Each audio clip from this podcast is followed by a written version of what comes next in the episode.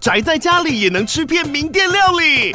最懂吃的美食平台宅点心满周岁喽！二月二十六号至三月三十一号，周年庆消费满千折五十元，满两千折两百元，限量五十组超值组合包，原价二四九九元，特价二四零零元，搭配专区优惠再折两百元。鱼子烧麦、老爷叉烧、鲜肉汤包、墨西哥起司煎饼，揪朋友来家宅着吃更好吃。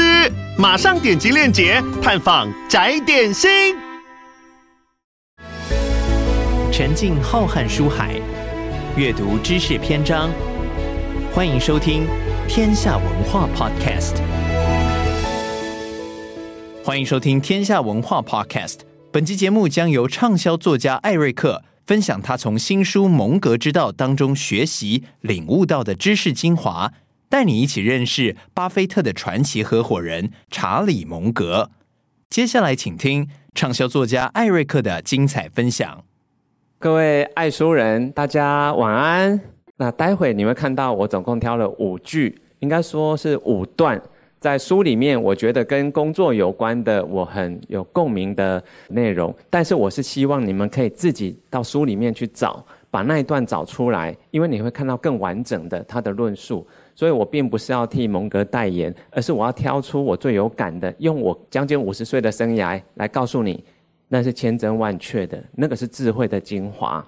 首先，第一段，找到有兴趣又有优势的领域，发挥长才。如果你热爱书法，那就去钻研书法。如果你热爱的是书法，我看不出你该如何在天体物理学上取得成功。其实他这个说法就相当于已经去世的日本经营之圣，叫做稻盛和夫。稻盛和夫他的成功方程式有三个参数，第一个参数叫做热忱，那个热忱在蒙格的书里面相当于兴趣或者热爱，这是最重要的一个参数。那第二个参数啊，稻盛和夫说叫做能力。相当于蒙格书里面谈到的优势。如果你的热忱从零分到一百分，你是几分？你的能力从零分到一百分是几分？我猜现场啊，给自己的分数大概会在六千多左右，这是个平均值。因为稻盛和夫有生之年呢、他讲了大大小小的演讲，台下都是谁呢？都是企业家。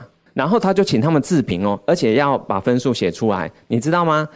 稻盛和夫他说，他总共那么多场，他做了一个平均，大概是六千多，那些都是成功人士，你们应该也差不多。但是为什么是六千多呢？他仔细去看他的组成哦，热忱几乎都是九十到一百，接近满分，可是能力自评只有六七十，诶，为什么会这样？我告诉你，他们都有成长型的思维，他觉得将来还可以更好。自己还可以变得更厉害，所以他们会觉得现在应该是六七十，以后可以到九十一百。好，能力的部分其实他们是保持谦虚，觉得还可以学更多，不断地扩展自己的能力圈。但是蒙格所说的那个热爱、那个兴趣，真的就是一切的关键了。所有的能力都是在你的热忱底下会长出来。那你如果没有热忱，从来没有听过哪一个没有热忱的人可以出类拔萃、出人头地，从来没有。好，这是第一段。第二段，我想跟各位分享的啊，如何克服嫉妒心理？别人比你强，你毫不在乎，这样就可以了。嫉妒心理啊，百害无一益。我早就把嫉妒从我的头脑中驱逐出去。我不嫉妒别人，我不在乎别人拥有什么。这里我给各位一段话哈，是我写在我的那个内在原理书里面。这个世界非常大。大到绝对可以容得下每个人的成就，不用挤，不用抢。为什么呢？其实是这样子，我觉得啦，如果你的梦想是想要去当第一名，这种梦想，老实说不太适合。真正能够让你心里觉得踏实，真的是你灵魂里面渴望的，我猜都是一种自我实现，或者是某一种你觉得很有意义感的事情。可是通常跟竞争没有关系，因为真正能够让你最快乐、最幸福不是名次，一定是别的。那些就叫梦想。如果啦，你要实现你的梦想，老实说，根本不会妨碍到别人实现他的梦想。好，所以我建议各位学学蒙格的说法，根本不用去在乎别人拥有什么，因为他有他的自我实现，你有你的自我实现。我告诉各位哦，我为了内在原力演讲了两百八十一场，每一场我都请五个人拿着麦克风分享他的自我实现。我跟你保证，每一场里面那五个人没有讲重复的，没有，因为那个是很个人的事情啊。你的灵魂的渴望跟别人的灵魂的渴望是不一样的，所以绝对不会干扰或影响到别人。第三段话，逆向思考，把问题反过来想。像是怎样才会过上悲惨的人生？把他们列出来，然后避免哦去做这些事情。别只想你要什么，也要注意什么是自己不想要的。我觉得这一段话就像他在《穷查理的普通常识》里面那一句经典名言：如果你知道自己会死在什么地方，你就不要往那里去。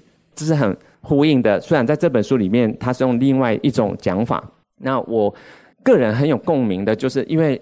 各位知道，我其实，在四十出头的时候，我就退而不休，哈，我是做公益。可是我更多时间是在帮助年轻人走出困境。这些困境有些其实是生死攸关的哦，尤其是年轻罹癌。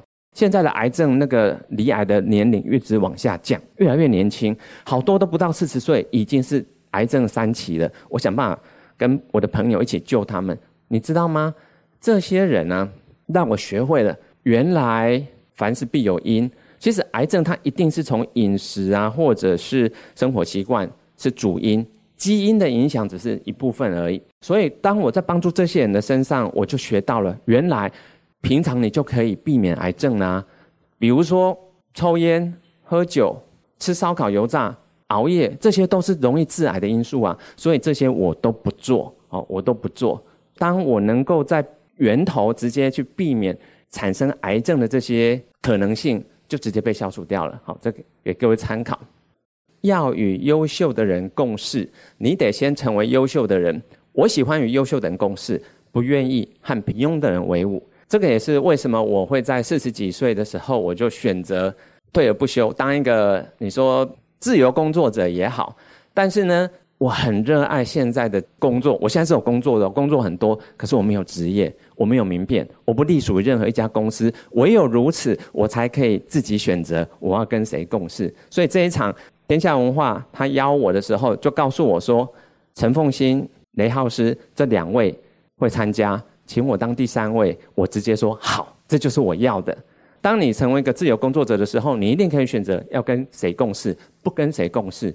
但是在座你现在是上班族，你是在。一家公司里面领薪水的人可以举手，我看一下吗？应该大部分嘛，好，谢谢，谢谢。大部分，那怎么办？我在引诱你离职吗？不不不，不是不是不是。今天这一场之后，好多雇主都收到那个那个辞职申请书啊，不需要。其实，在你的工作场域里面，一定会遇到那些所谓平庸的人，一定会有一些叫黑洞人。什么是黑洞人？他会吸走你的能量。你对他再好也没有用哦，你付出再多，他根本不会回报你的，甚至会在背后偷偷的捅你一刀，说你坏话。这些黑洞人呢，你要做的唯一一件事情就是远离他们，离得越远越好。而且在同一个场域里面，只要有黑洞，一定会有恒星，请你找出恒星人，多跟这些在公司里面有热忱、有能力、不断发光发热的这些人，你多跟他们共处，你自然很快会成为一个恒星人。最后，我也最佩服的就是蒙格，他的整本书其实都是在验证他这个人就是专注。比如说，很多他不做的事情，是因为他要专注在他认为最有优势的，他持续在深耕那些领域。所以，蒙格的成功，我们可以知道，其实专注力比智力更重要。那么，在开场之前，那个。吴佩颖总编有提到说，我是一年读一千本书的爱书人。确实哈，我为什么一年可以读一千本书？当然没有办法全部细读，我大概两百本细读，然后八百本是速读。就算是速读，其实都需要很高度的专注力。我平均一天会大概三本书，所以我的好朋友都说哈，你不要送吃的给艾瑞克啦，你要送他书，因为他是吃书的。我一天三餐，日日三餐，岁月静好。关键就是。专注力。我在读一本书的时候啊，我告诉你，整个世界只剩下我跟那本书，其他都消失了。你跟我讲话也是没有用的。我在哪里，我也不知道。我读书的时候都是在这种心流状态底下啊，所以平均大概四十五分钟可以读完一本书，所以一天三本是细读哦，细读只要四十五分钟，所以用很快的速度，就是要用萤幕十行一直扫，一直扫，一直扫过去。那这些方法其实都是其次，真正的核心逻辑就叫做专注力。希望以上的这五段跟工作有关的方法对你有帮助，谢谢。